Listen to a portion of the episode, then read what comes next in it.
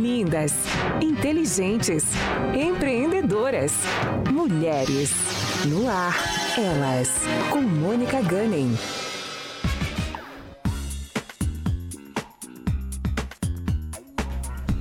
Olá pessoal, bem-vindos a mais um Elas na Pan. Eu estou aqui hoje, como sempre, com a Bárbara Gunning. Bah, bem-vinda. Olá, Barbarella. Oi, Mônica, é sempre um prazer estar aqui. Hoje vai ser um assunto difícil, mas muito importante e ótimo para a gente ouvir também nesse momento. Muito obrigada. Exatamente. A nossa convidada de hoje é a psicóloga, psicoterapeuta Lívia Larranhaga. A Lívia, além de uma excelente profissional, ela é filha da dona Vilma e do seu Luiz, que nos deixou há um pouco mais de um mês mais uma vítima do Covid para as estatísticas, mas a vítima para sua família e para as pessoas que o amavam. Bem-vinda, Lívia. Obrigada, Mônica.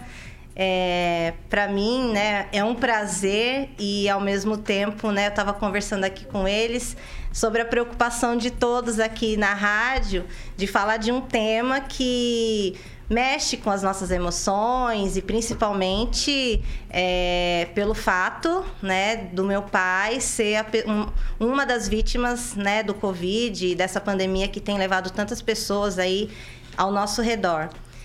E hoje nós vamos falar sobre o luto na pandemia, né, Mônica? Que a gente é um tema assim que talvez é um tema muito necessário, mas ao mesmo tempo que provoca muitas muitas emoções e muitos afetos dos mais diversos, né? Com certeza. E a Lívia, como vocês podem ver, ela vem falar com muita propriedade desse assunto tanto em termos técnicos quanto em termos pessoais. E a gente vai começar um pouquinho com a sua história, Lívia. Uhum. Lívia, conta para nós, assim, é toda a trajetória profissional, eu sempre começo com essa pergunta, uhum. né?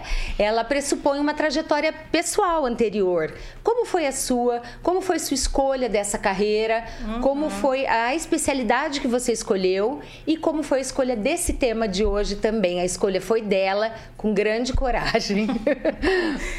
então vamos lá. É, bom, vou começar lá na minha adolescência.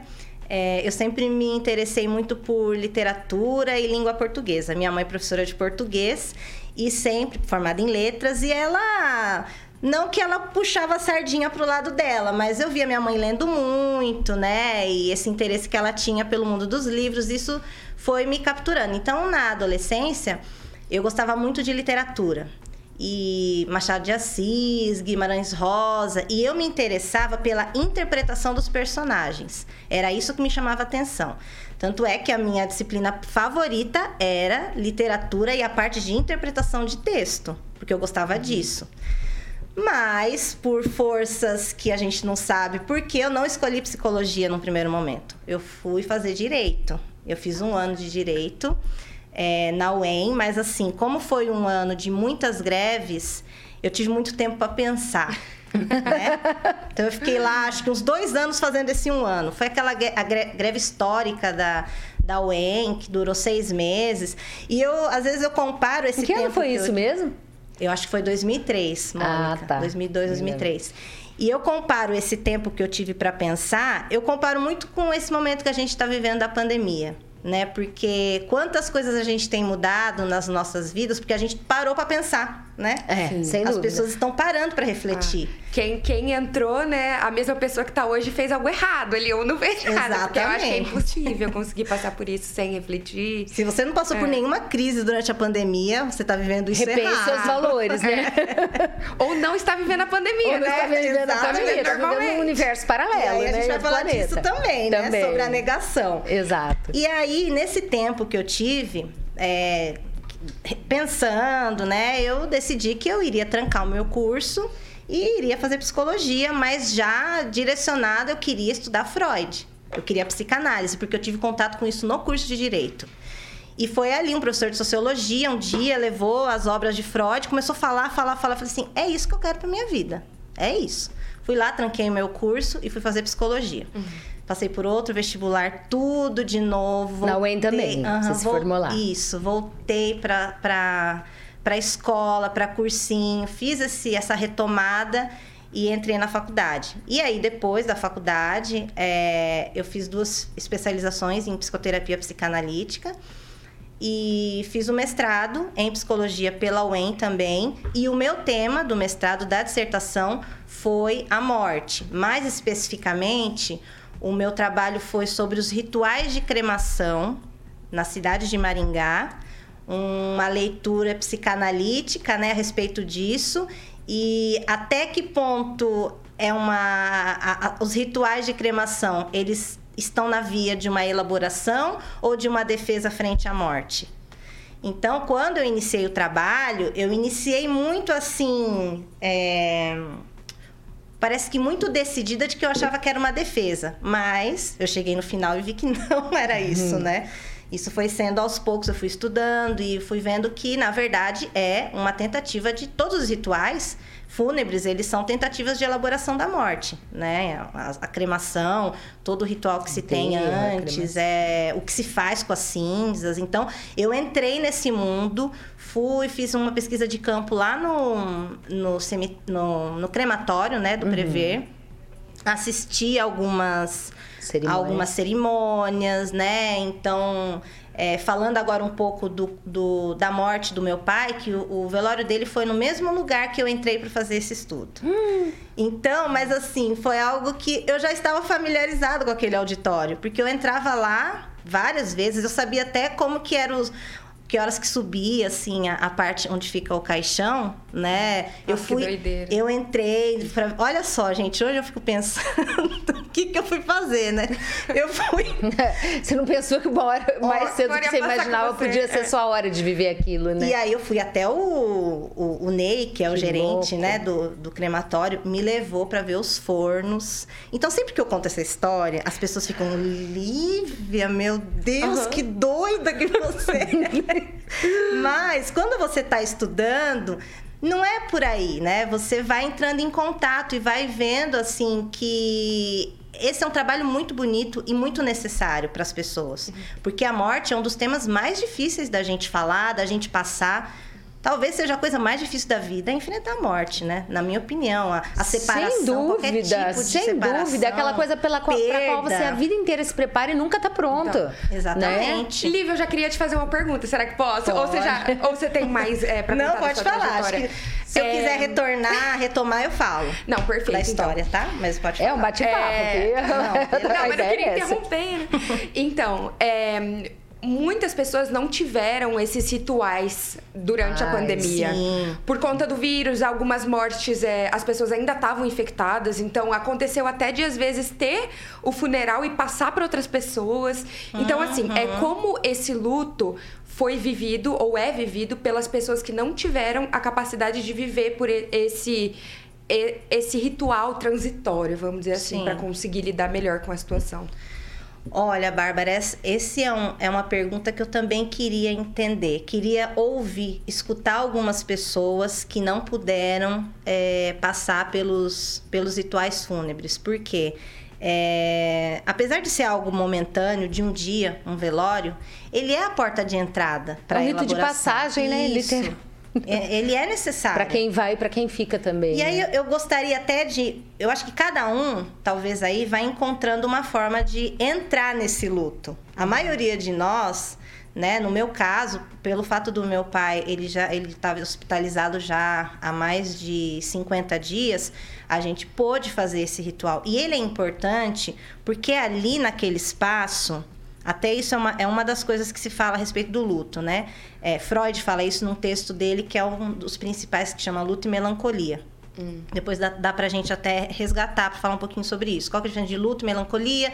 Melancolia é a depressão, né? Quando Freud falou da melancolia, hoje a gente conhece por depressão. É, mas ali nesse texto, ele fala a respeito do, desse primeiro momento de um ritual, de um velório, que é o momento em que você superinveste o morto. Então, como assim superinveste? Foi a melhor pessoa do mundo, hum. né? E é necessário para a gente proteger a nossa mente, para depois ir lidando com outros aspectos desse dessa pessoa que se foi. Nossa, que louco! Então isso é um, é um nível do luto um processo do luto, porque às vezes a gente fica pensando, né? Ai, a pessoa morreu, ai, agora ela é a melhor pessoa do mundo, né? As pessoas virou falam santo, isso, né? Ah, é uma é, coisa, é uma coisa padrão, então, é, um, é, é uma defesa. Isso. É, é uma espécie de defesa para que a pessoa se prepare, né? Eu acho que toda defesa tem, essa, tem esse sentido de uma preparação para algo que está por vir. Ah. Né? Porque você já pensou, uma pessoa morre e as pessoas ficam falando mal dela, né? É, o que é meio fez... insensível, né? Sim, então é, é, é algo necessário, né? Então, falando sobre esse, isso que você perguntou, Bárbara, é uma curiosidade que eu tenho também a respeito do que? Quais serão ou quais são os recursos que essas pessoas estão tendo? Cada um vai encontrar uma é. forma de, de revisitar essa história, porque o luto também é isso, né? É você voltar na história, você revisitar essa história. Eu acho que cada um, a, a partir da sua história, da sua subjetividade, vai dando esse contorno aí, né? Sem dúvida. Mas é algo que fica assim, será que a pessoa não é. Eu acho que um dos efeitos pode ser é, os casos de depressão estarem aumentando. Porque Sim. aí, por não conseguir fazer o luto, entra no que Freud fala que é a melancolia, que é o que a gente conhece como depressão. Em que a pessoa fica refém ou fixada na perda e não na transformação disso, hum. né? Então, pode ser um dos efeitos, pode ser a, um, a depressão.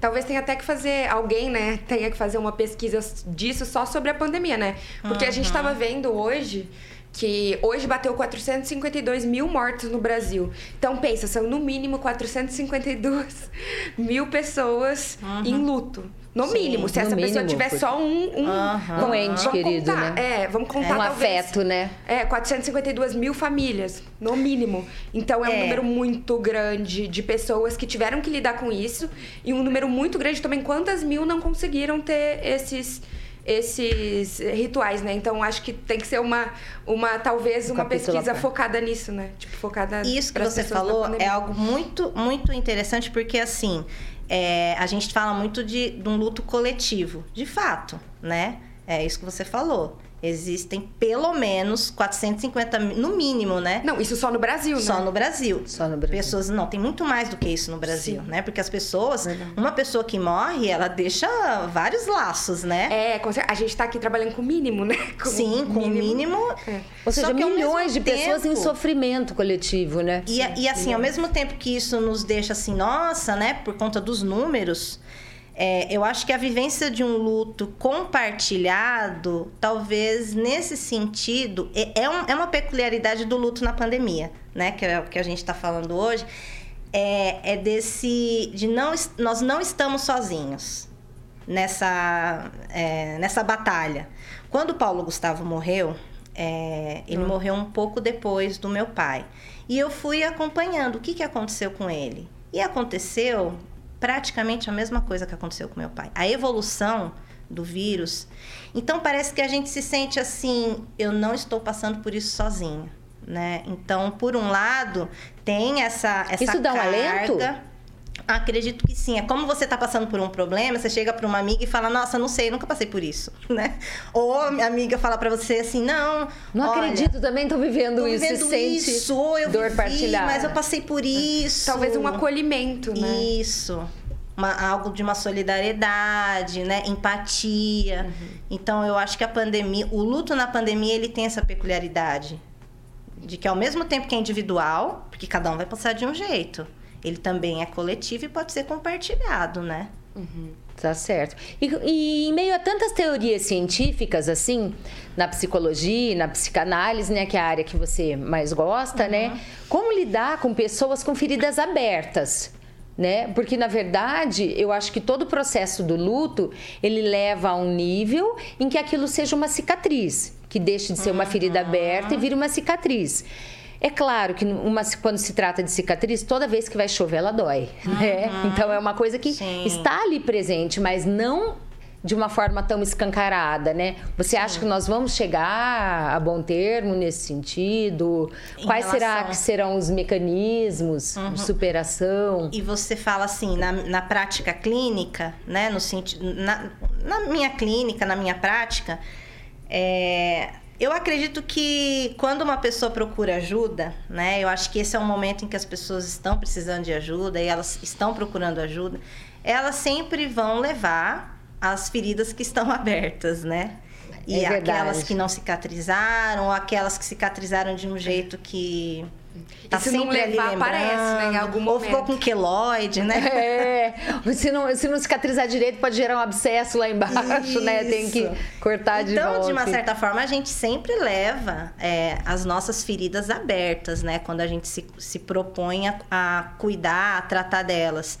Mas quando a gente está falando da pandemia, no, do luto na pandemia ou das mortes na pandemia, e aqui eu queria entrar no, nesse tema da negação, que eu acho que é algo importante para a gente falar. Muito.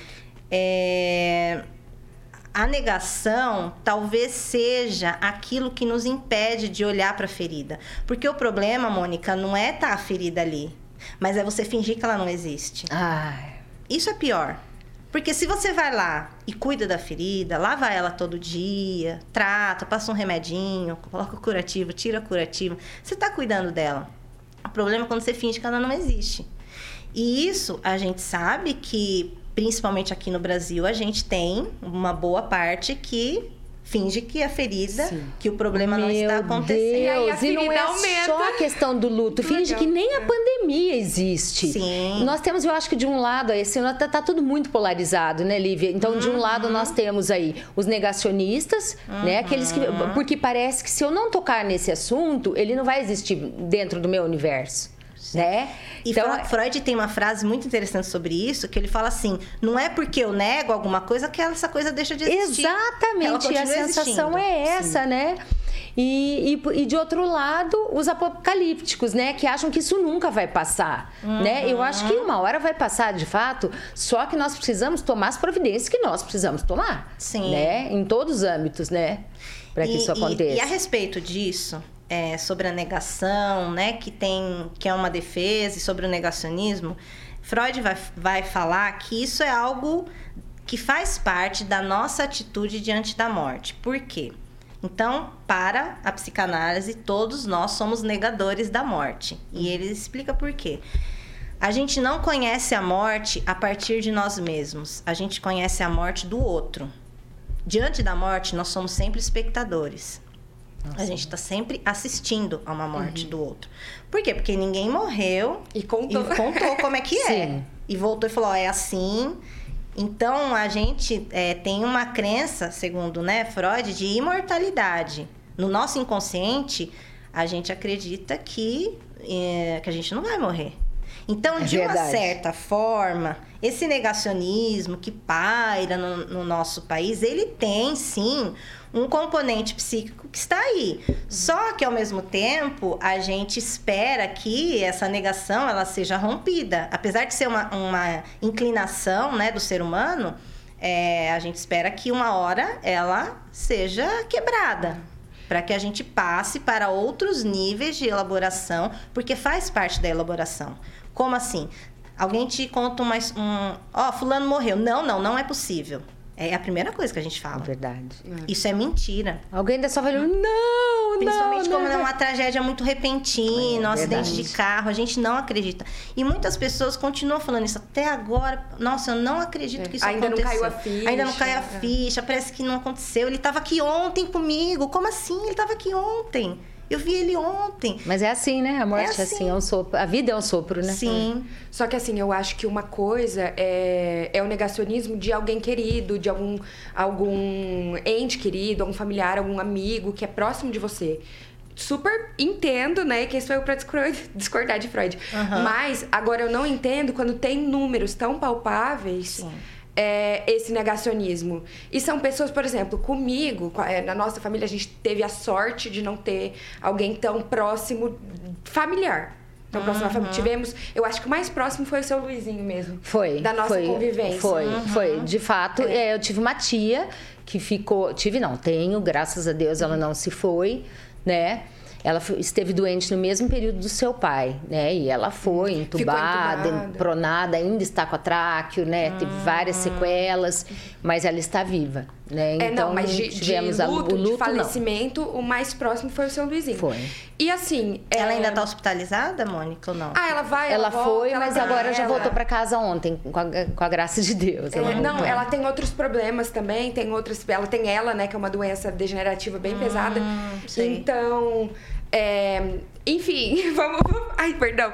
Vamos voltar ali pro, pro tópico. Não, mas sabe por que eu fiz essa pausa? Só um pouquinho. Não, claro. Porque a Mônica falou assim: eu tinha uma tia e corrigiu, né, Mônica? É, eu tive. Ah, e aí, o que, que eu queria dizer a respeito disso? De que o luto na pandemia, ele também diz respeito às coisas que não vão mais ser como antes. Hum. Essa perda. A sua é, tia, verdade. Mônica, ela ela passou por uma tráqueo, ela provavelmente ficou na UTI, então ela não vai mais ser a mesma pessoa. E era isso que os médicos ficou, falavam pra gente. Isso. Olha, se o, a médica falou para mim, se o seu pai voltar para casa, ele não vai mais ser o mesmo. Então existe um luto aí também da perda desse outro que a gente conhecia do que era status de um quo antes, né, isso. da situação anterior, né, é. em que ela vivia, então, da, da mobilidade, isso, da... porque ela já voltou para casa, mas com certeza com sequelas, sem dúvida. Sequelas, a gente pode né? falar o errado, que é um luto da pessoa que a que, que ela foi, né? Isso, ela... também. Que pode falar a respeito disso. É, mas na verdade, a minha pergunta, né, que eu elaborei, mas não terminei, era: é, existe diferença desse negacionismo de uma pessoa próxima para um negacionismo público quando a gente tem dados? Uhum. Ou, ou. Negação é negação. É. Tem. Ou tem não sei, ou tem alguma semelhança ali? Como que funciona isso? Até eu até é, separei aqui um, uma referência que é a respeito disso, né? Deixa eu só achar aqui. É, a respeito dos números, como que isso, que efeito que isso tem na nossa mente, né? Até o, o a referência que eu peguei foi da Elizabeth Kubler-Ross. Ela é, foi uma psiquiatra suíça e ela é a responsável pela criação das cinco fases do luto. Não sei se vocês já ouviram falar, né? Que é negação, a primeira, raiva, barganha, depressão e aceitação. E a Kubler-Ross, que é uma autora que eu trabalhei no, na dissertação, ela fala que diante de tragédias como essa que a gente está vivendo, ela, ela escreveu isso há muito tempo atrás, né? Não tinha pandemia na época, mas já ocorreram guerras, outra sim, pandemia, sim, enfim. Com certeza. Ela fala que diante dos números muito altos de pessoas que morrem, essas notícias, a nossa tendência ela fala assim, lá no recôndito do nosso inconsciente é pensar assim, ainda bem que não fui eu. Então, a, negação nesse ponto me parece que vai por essa via. Meio de, de alívio. Assim. Isso, 450 mil mortos no Brasil. Bom, mas ainda bem que eu tô vivo. Ainda bem que não fui eu. Uhum. É claro que isso é uma coisa que tá, né, assim, muito. Tá chegando cada vez mais perto. É, né? e ao mesmo tempo é algo que fica, como ela falou, é algo do nosso inconsciente. Uhum. Rondando, né? Tipo, é... rondou, mas não chegou Ufa, a mim. ainda bem que não fui eu. Uhum. E quanto tempo então, em é, média? a negação é nesse sentido. É, ela acaba pegando essa via, né? De. Não, não tem problema, tem 450 mortos. Eu não tô nesse número. Uhum. É, eu tô certeza. viva, eu tô aqui. Eu tô é. aqui. Quanto tempo dura em média o processo do luto, esse, todas essas fases que você falou, reportou aí? E muda o tempo se morre um pai, se morre um filho, se morre um marido ou uma esposa ou a mãe. Uhum. Existe um, um, tempo médio para cada. É, claro que existem relações, as relações são diferentes. Sim. E as famílias são diferentes e as histórias são diferentes. Mas em, em média, porque, por exemplo, eu tenho impressão, eu sou mãe, né, da Bárbara e da Maria Eugênia, e eu tenho impressão de que talvez seja a perda mais insuperável de todas, seja a de filho. Sim. Por ser uma talvez uma inversão mesmo do caminho é. natural, né, das uhum. coisas, mas existe em média assim alguma algum padrão? Alguns estudiosos é, falam a respeito do período de um ano. Eu não, assim, eu prefiro ir pelo caminho de que o luto ele acompanha um tempo de cada um, né? Um tempo que é subjetivo. Pode ser menos, pode ser, pode ser mais, Pode ser. E como você falou, né, Mônica? Existe sim diferença entre você perder um pai e perder um filho. Né? Isso é, não dá pra gente é, negar né, essa diferença por conta disso que você traz, de uma ordem natural, não só por conta disso, porque um filho você tem um, uma espécie de projeto narcísico ali, né? Sem então dúvida. ele vai, uma, algo seu vai embora também, né? Então, é, mas alguns estudiosos falam desse tempo aí de um ano. Eu prefiro, como eu, né, eu coloquei aqui para vocês, de que depende da subjetividade de cada um, do tempo de cada um, do trabalho que cada um vai fazer. Se a pessoa vai mexer naquilo, né? Ou se vai ignorar Isso. também. Porque a diferença da negação como defesa e da negação como parte da elaboração, parte do luto, é que como uma defesa ela não passa. Ela continua. Hum, muito boa, verdade. A pessoa fica negando a vida inteira. Como parte do luto, ela é uma fase, ela é a primeira fase. né? Entendi. Ela passa, né? E sobre isso que nós falamos, né? De, de que os psicólogos julgam muito importante você ou velar, enterrar ou cremar tal, e que na pandemia não há isso quando o vírus ainda está ativo, né? Ou seja, o pior dos mundos, né? O pior dos pesadelos nesse sentido, né?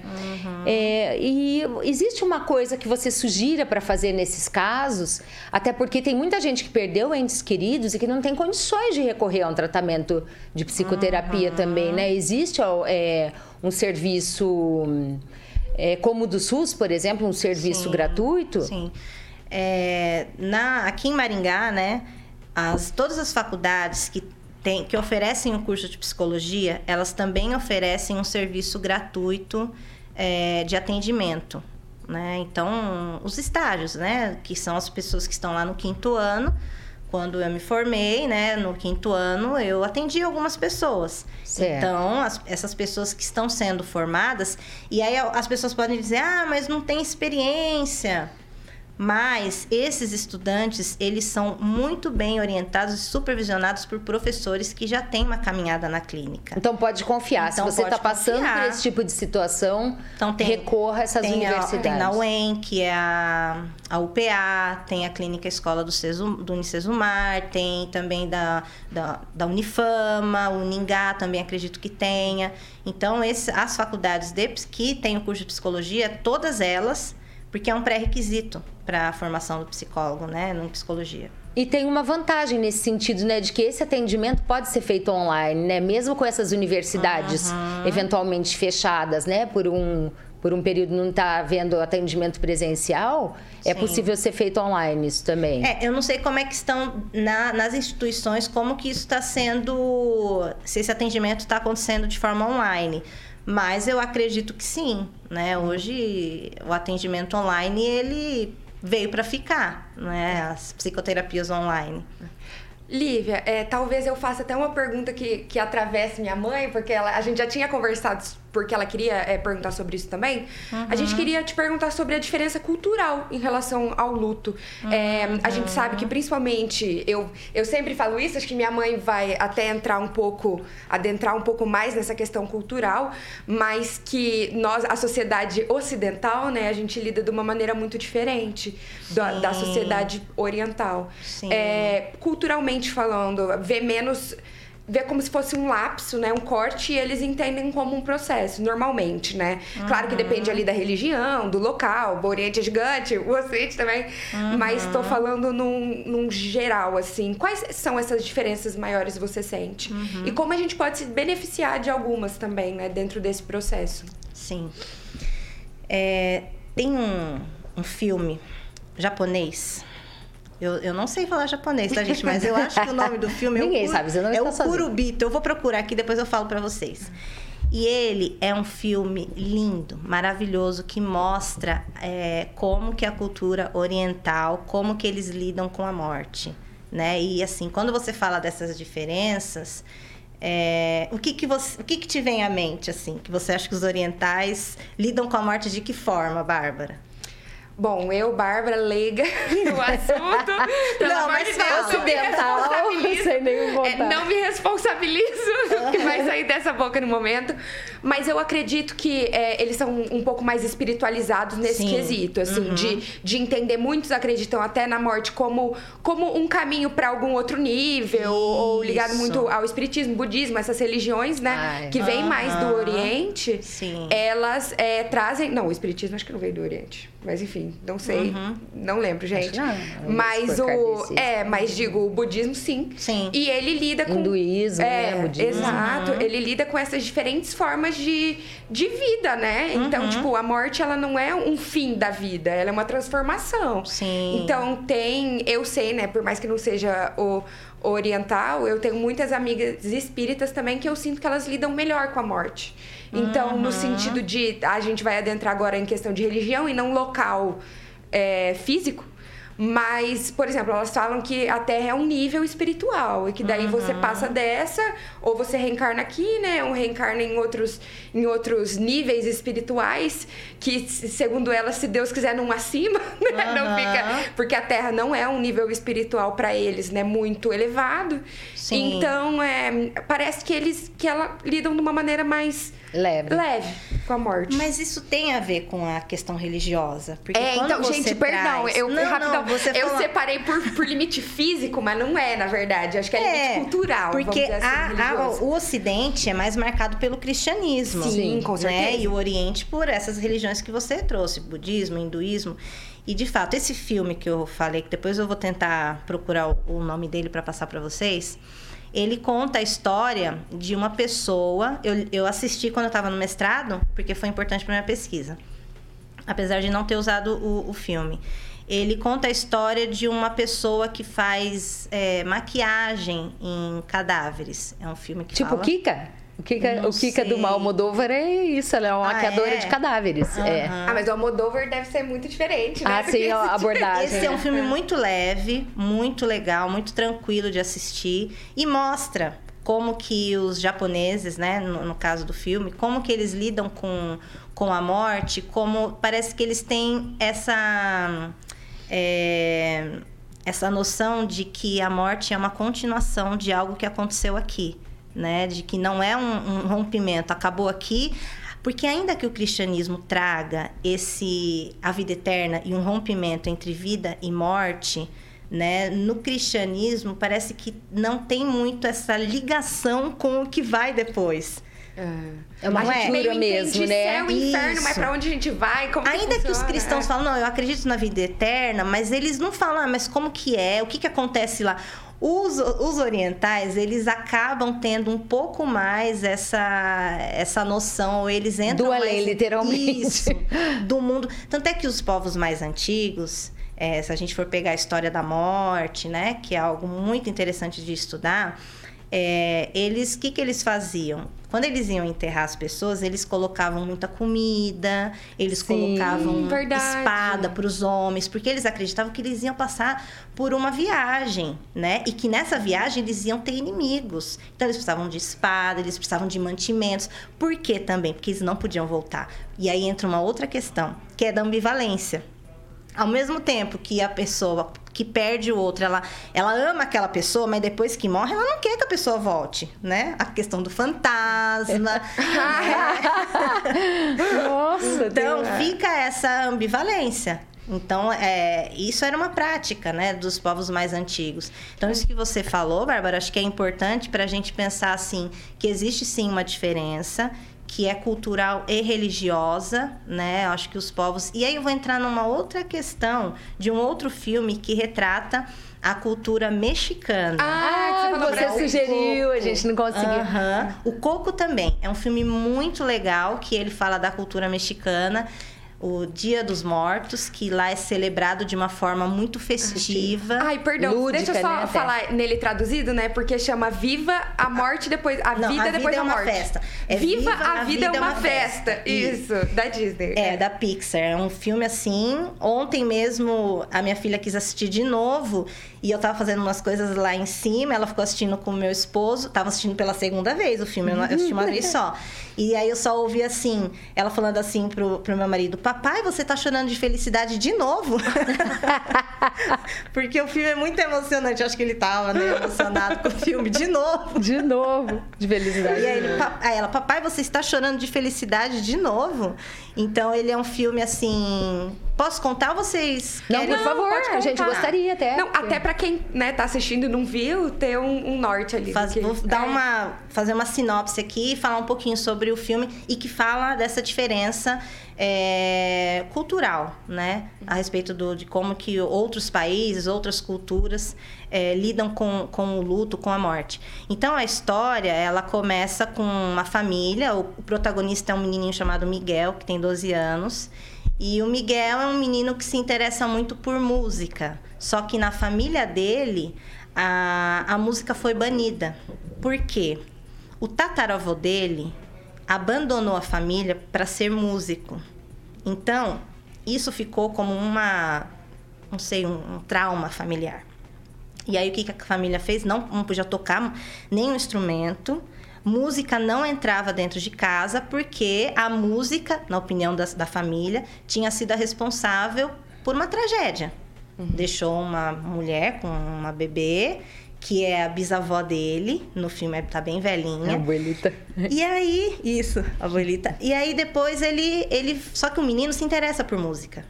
E ele faz uma casa na árvore e lá ele tem instrumentos, ele toca escondido, só que a família não pode nem sonhar. E a família descobre isso logo no começo do filme.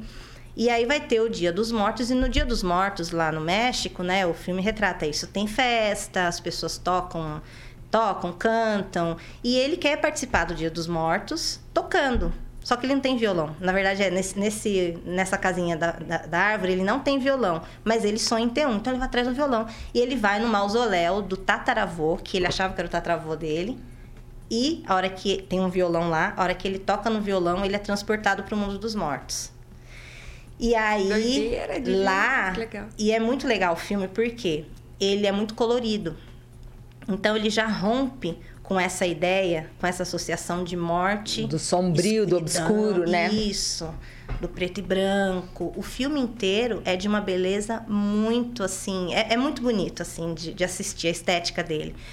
E aí ele vai até o mundo dos mortos também. É um mundo retratado com muitas cores, muita festa. E ele vai atrás do tataravô. Ele quer saber o que aconteceu e ele faz algumas descobertas muito importantes. Não vou contar o filme todo, porque pode perder a graça, né? O que, que ele descobre. Porque Vai o que ele. Spoiler, é, né? porque o que ele descobre é um ponto muito importante do filme, que se eu contar, né, perde a graça. Primeiro de resgate da música, né? Dentro da Isso, família, né? Exatamente. Isso é uma coisa esperada, né? Desde o início do filme a gente torce, por isso já sabe que isso vai acontecer. E é justamente esse o ponto que eu queria falar, de que no luto há uma separação isso o filme mostra muito bem. O, no luto há um processo de separação, mas há um processo de integração também. Esse menininho, ele se separa da família. Ele se separa no gosto dele pela música, né? Ele fala: "Não vou aceitar que eu não posso, né, que eu não posso tocar ele". E aí ele vai é, nesse, nessa caminhada dele, né, em direção a, a entender a, história da, da, própria família e ir até o mundo dos mortos, ele vai reconstruindo a história dele. Isso é muito bonito, porque ele vai descobrindo coisas que foi passado errado para ele. Sabe aquelas histórias uhum. que a avó conta pra mãe. Os ruídos da comunicação, isso, né? Isso aí quando chega em você, que, que, é da última geração, já veio tudo distorcido. Uhum. O tal do telefone sem fio, não né? A hora que chega assim. lá não era nada. Exatamente. Nada ele pega esse história. telefone sem fio, Mônica, ele vai lá na fonte do telefone sem fio. e de uma certa forma, isso tem uma, uma, uma semelhança com o processo de, de terapia, de psicoterapia.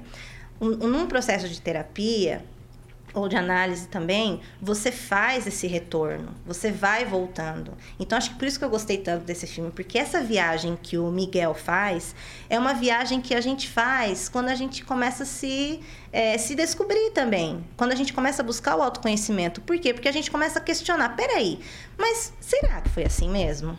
Será? Será que. E aí, a, a de resgate, né? Isso, de, da nossa memória da relação, também. da memória. E aí o filme também vai mostrando essa continuidade de vida e morte, não essa separação, como que as coisas lá no mundo dos mortos acontecem, né, no filme, de forma muito semelhante do que acontece aqui, né, no mundo dos vivos.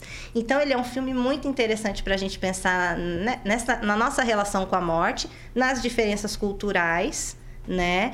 E como que se dá esse luto? Porque quando eu falo da, da psicoterapia e, e de uma análise, é um processo de luto.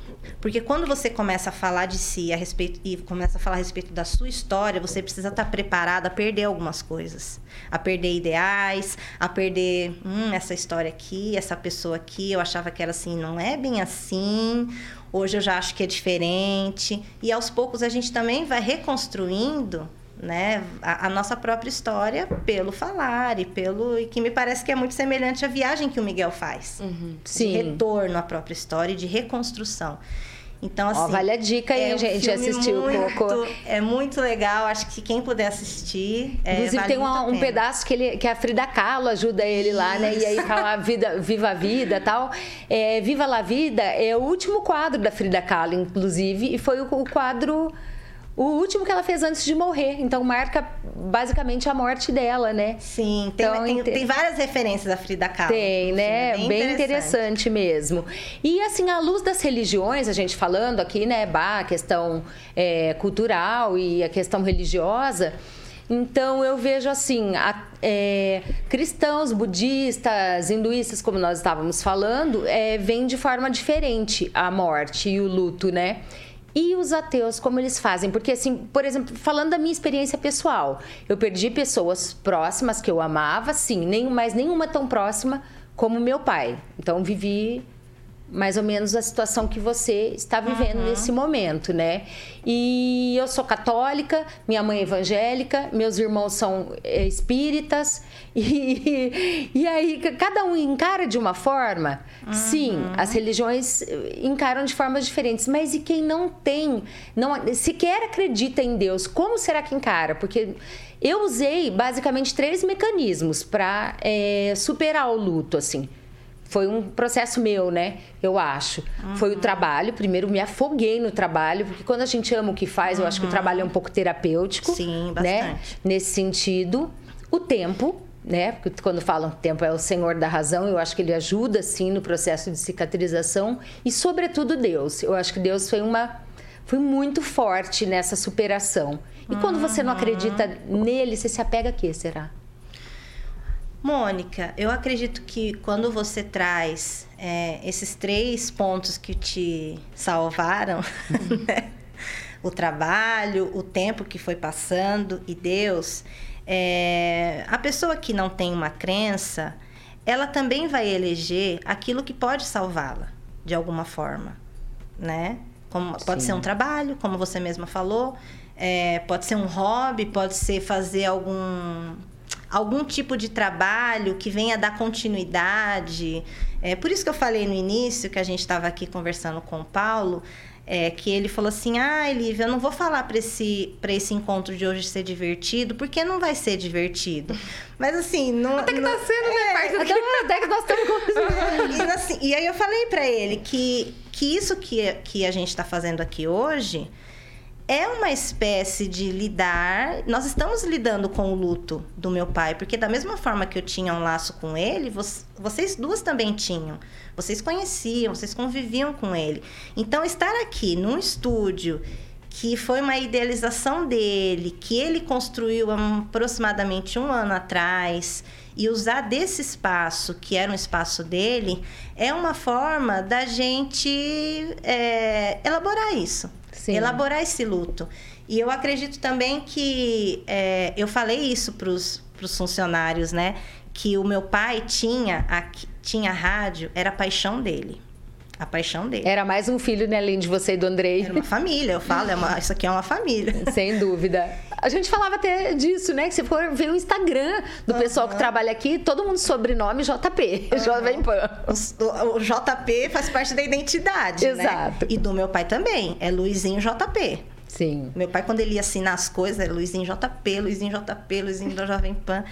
Então, é, então o que eu falei para os funcionários um dia que eu vim aqui foi que o meu pai, ele. Não foi o coração dele que parou de bater, ele teve uma morte cerebral. Ele teve alguns AVCs por conta, né, da, da Covid. E foi o cérebro dele que parou de responder. E aí foi decretada a morte cerebral e depois de um tempo eles desligaram os aparelhos. E eu pensando sobre isso, eu, pense, eu, eu cheguei à seguinte conclusão. É, o coração do meu pai é, não parou de bater porque ele ficou aqui. Então tem algo do meu pai aqui que ainda está pulsando. Né? E eu falei sobre isso, que a, a, sensação que eu tenho quando eu entro aqui é de que existe uma parte do meu pai que era paixão, né? Paixão ligada ao coração. Muito, muito. que está viva, que está pulsando. E eu falei para eles, não é à toa que ele não morreu do coração, né? Ele uhum. morreu do cérebro, né? O cérebro dele é, deixou de funcionar, porque eu acho que a paixão dele continua viva. Então, acho que esse programa é uma forma também da gente está elaborando, elaborando Tinha entrar em até contato. olhei, com certeza ia estar acabando. é... Olivia, e assim, nós vivemos a mesma situação, claro, de formas diferentes, uhum. mas ambas perderam o pai. O meu de morte súbita. Então, assim, meu pai, ele cantou, ele tocou teclado, ele tomou vinho e ele caiu, pum, tombou do lado da minha mãe, na cama. Uhum. Caiu morto. E o seu pai passou por todo aquele processo né, difícil do, do Covid e primeira internação, né, aqui uhum. trabalhando, aí internado, aí na UTI, aí pronado, aí com atráqueo uhum. e, e entubado e tal. É, você acha que existe uma preparação da família? A elaboração é diferente? Porque na morte súbita você lida com a perda e ao mesmo tempo com o susto e com as coisas por fazer. E aí você tem que se ocupar de uma série de coisas práticas para as quais você não estava preparada, né? Sim. E na morte é, paulatina, digamos, né? Que é aquela que você vai perdendo, vai aventando a possibilidade disso acontecer, uhum. é, vai todo mundo ao redor se preparando Sim. um pouco para aquilo, né? É, internamente existe uma diferença também. Eu queria. Posso, posso fazer um adendo? Claro. É, Sim. Não só isso, mas. É, não de preparação e tudo mais, eu acho que isso, né, às vezes. Mas quando você começa a aceitar, será que existe em algum momento, por mais que tenha essa preparação, vamos dizer, tipo o seu Luizinho ficou internado 50 dias, né, se não me engano, é, será que em algum 55. 55? Será que em algum momento você vai compreendendo isso ou você ou você só começa a elaborar quando acontece? Eu acho que isso que vocês, né, tem pre a gente pode se preparar para a morte ou não, né? Acho que é essa a pergunta. É, tem é coisa é pior ou melhor para quem fica, né? Isso é uma pergunta difícil porque é sim e não, né? Porque a morte, ainda que a gente esteja se preparando quando, como, quando você faz essa comparação de uma morte súbita e de um é, morrer, né? Que até é uma da, um dos pontos do estudo. A Elizabeth Kubler-Ross, que foi essa psiquiatra que falou das cinco fases do luto, ela falou das cinco fases do luto é, baseada em observação de doentes terminais. Uhum. Então, é, isso que a gente traz como as fases do luto, isso não foi criado é, de pessoas que, que perderam alguém. Ela observou pessoas que estavam doentes e como hum. que elas reagiam em relação à própria doença. Pessoas que foram morrendo. Foram ah. morrendo, isso. Tanto por isso que o nome do, do livro dela é sobre a morte e o morrer, esse processo de morrer, né? Então, é, e depois dessas cinco fases do luto hoje, ela é, ela abrange, né, a, a, perda também, não só quando uma pessoa recebe a notícia de que, por exemplo, está com um câncer, né? Ela vai passar por essas fases ou não, enfim. Mas isso de se preparar ou não, é claro que existe uma diferença, isso é uma opinião minha. Me parece que tem, a, tem mais a ver com uma potencialidade, a intensidade de um trauma. Quando você vai hum. se preparando. O é... trauma é menor. Isso. Tá. Se a gente pudesse São microtraumas, né? Isso. Até que você é. chegue ao final. Não sei se dá né? pra gente falar de um trauma menor, porque trauma é. Sim, é, é, é é, é difícil. Mas é, acredito que uma morte súbita, ela, o trauma que ela provoca é esse, essa disrupção, é. essa, esse rompimento, ele é maior. Né? Então, quando você tem aí, acompanha o morrer de uma pessoa, tanto é que as pessoas a partir lá da Idade Média, em que a igreja começa, a igreja católica começa a fazer parte do morrer, extremunção, todos uhum. esses rituais. Isso, na, né, tem um, um, autor que eu usei na, na, na, dissertação, que é o Felipe Arrier, que é um historiador, uhum. ele fala a respeito disso, que na Idade Média foi chamada de morte domada. Por que morte domada? Porque as pessoas, elas, aquelas que passavam por esse período de irem adoecendo e, e morrer, eles iam passando por um, por um momento de preparação. Então, a igreja, é, quando o padre ia dar extremunção, a, a, o lugar do testamento, porque antes, né, o testamento ele é da Idade Média, ele surgiu na Idade Média. Uhum. Até tem uma, tem uma, até uma curiosidade que é interessante, né? Que até a, o testamento surgir, é, muitas pessoas queriam ser enterradas com os bens. Ah, tipo egípcios, né? Sim. Nas pirâmides e tudo mais. Eles eram enterrados com os bens. Né? Não sei se todos, mas muito bem. E isso era uma coisa normal. Uhum. Até a Idade Média, né? De as pessoas quererem que enterrasse e levasse as coisas junto. Só que aí, o que, que aconteceu? A igreja começou a falar assim: não, para você ganhar a vida eterna, você precisa deixar os seus bens para outras pessoas poderem usar. isso é um ato de solidariedade. Entendi. Então, e aí veio o testamento. Entendi. Da pessoa deixar, porque aí não ficava para os herdeiros, não ficava para a família. Os herdeiros não eram a família, era a igreja, é, ah, que os lindo. pobres. Que... Ah, não, beleza. Boa a igreja e os pobres, os necessitados. É, não vai ficar para o Cílio, vai ficar para mim. Não, que bom que Mas ficou para Defina pobres e necessitados. É polêmico, né? essa, essa é. fortuna que não ficava sim, com a família. Sim. Depois, né, tá, vem toda a evolução aí do direito, de família, enfim.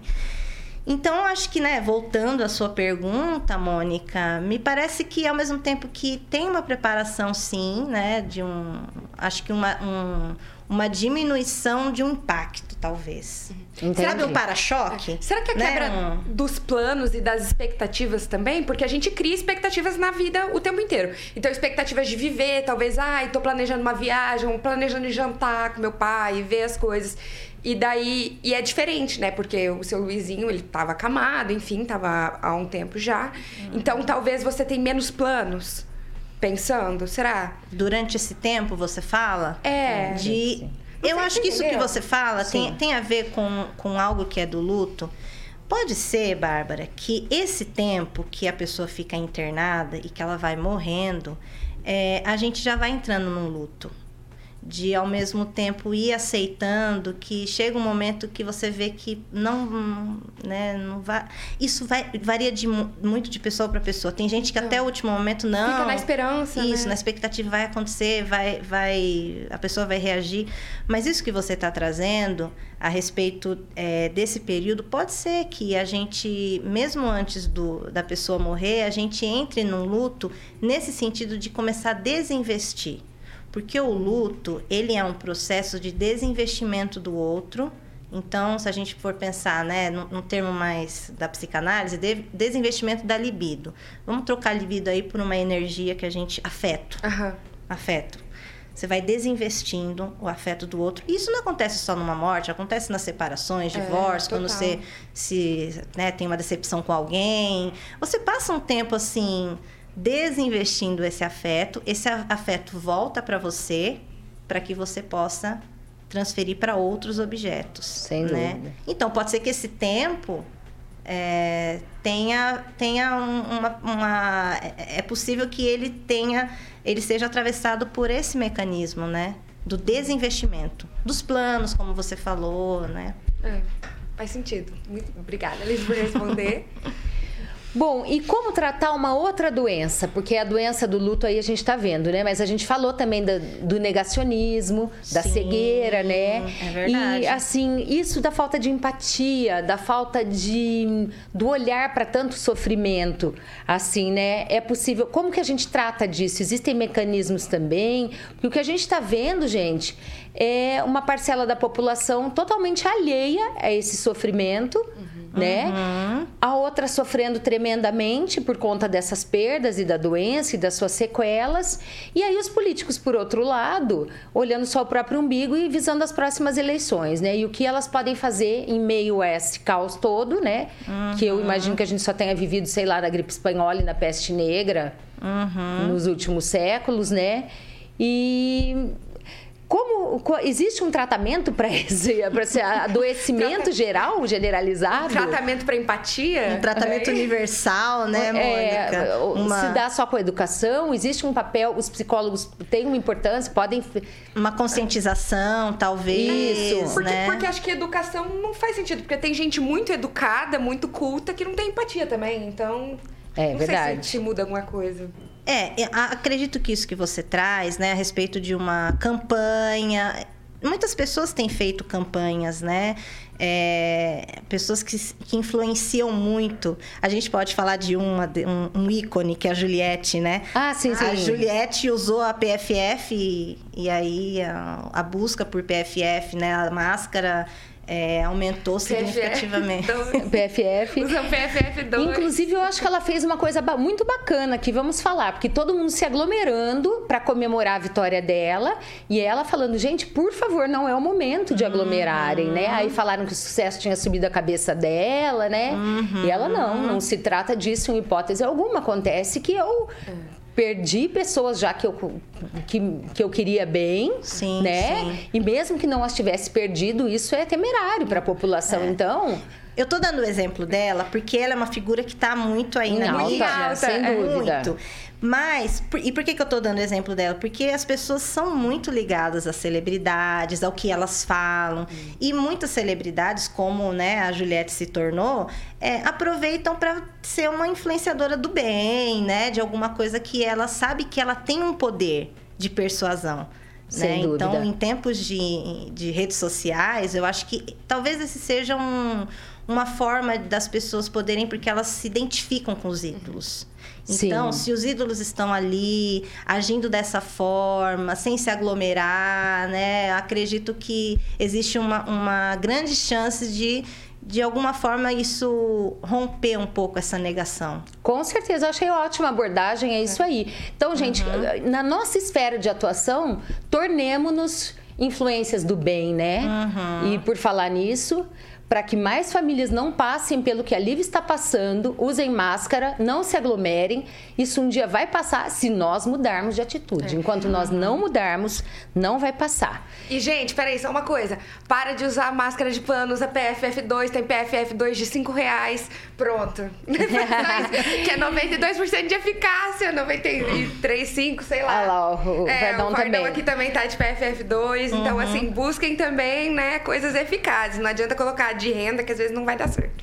Bom, gente, a nossa convidada de hoje trata de pessoas em luto, né? O estudo dela, o objeto uhum. de estudo dela era esse. Enfim, aconteceu com ela, né? Ela está de luto. Quem te tratará, quem tratará da sua família, uhum. né?